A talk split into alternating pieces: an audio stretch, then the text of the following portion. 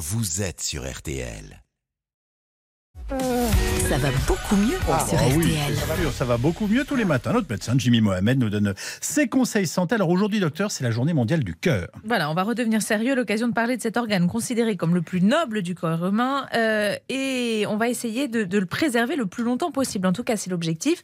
Euh, vous nous parlez ce matin, docteur, de ce qu'on appelle les facteurs de risque de la maladie cardiovasculaire. Oui, ces facteurs de risque de maladies cardiovasculaires, c'est l'ensemble des maladies dites silencieuses qui n'entraînent aucun symptôme, mais qui ensemble augmentent le risque de complications cardiaques sur le long terme. Alors, pour faire très simple, ces facteurs de risque, c'est l'hypertension artérielle, le diabète, le cholestérol, le tabagisme, la sédentarité ou encore les antécédents familiaux de maladies cardiaques. Sauf qu'on a tendance à sous-estimer l'impact et l'influence de ces facteurs de risque, d'autant qu'ils sont silencieux, comme vous nous l'avez dit. Oui, et c'est pour ça que silencieux. Exactement. La Fédération française de cardiologie a mis au point sur son site un simulateur gratuit pour évaluer l'impact de ces facteurs de risque. Alors Amandine, je vous ai demandé de faire le test et vous avez répondu à ce questionnaire en ligne avec quelques questions. C'est hyper rapide. Euh, franchement, ça doit prendre 2-3 minutes. Il y a une dizaine de questions et c'est des questions très simples. Âge, poids, taille, ne vous moquez pas. Yves, est-ce qu'on fume ou pas? Est-ce qu'on fait du Oui. sport? Les antécédents familiaux, tout ça. Mhm.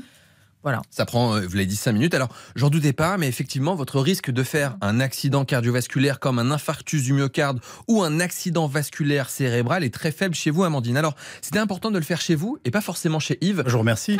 Non, non pas que je me fiche de votre santé, mais ce qu'on sait, c'est qu'en réalité, la santé cardiovasculaire des femmes est souvent négligée, Ah. mal diagnostiquée et insuffisamment dépistée. Donc, c'était l'occasion de faire une bonne action. Et vous inquiétez pas, Yves, on fera ça ensemble juste après. J'entends bien. Que se passe-t-il finalement si on a des facteurs de risque comme l'hypertension, le diabète, euh, un peu de surpoids et accessoirement de cholestérol Eh bien, le simulateur vous dira à juste titre que votre risque d'accident cardiovasculaire est élevé, voire très élevé. Ça veut dire quoi?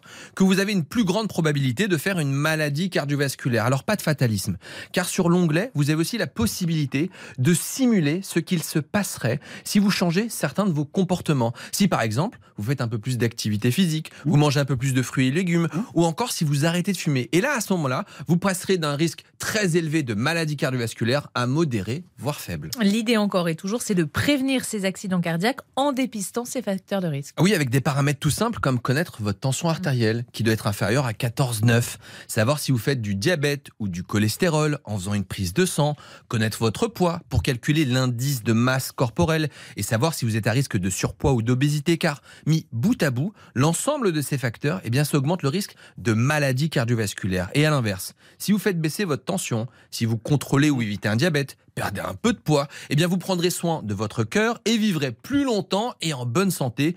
N'oubliez pas qu'il ne faut pas attendre d'être malade pour prendre soin de votre santé. Et vous retrouvez simulateur sur le site hein, de la Fédération française de cardiologie, fedecardio.org, puis sur l'onglet Je me teste. Merci beaucoup, Jimmy Mohamed. On se retrouve avec.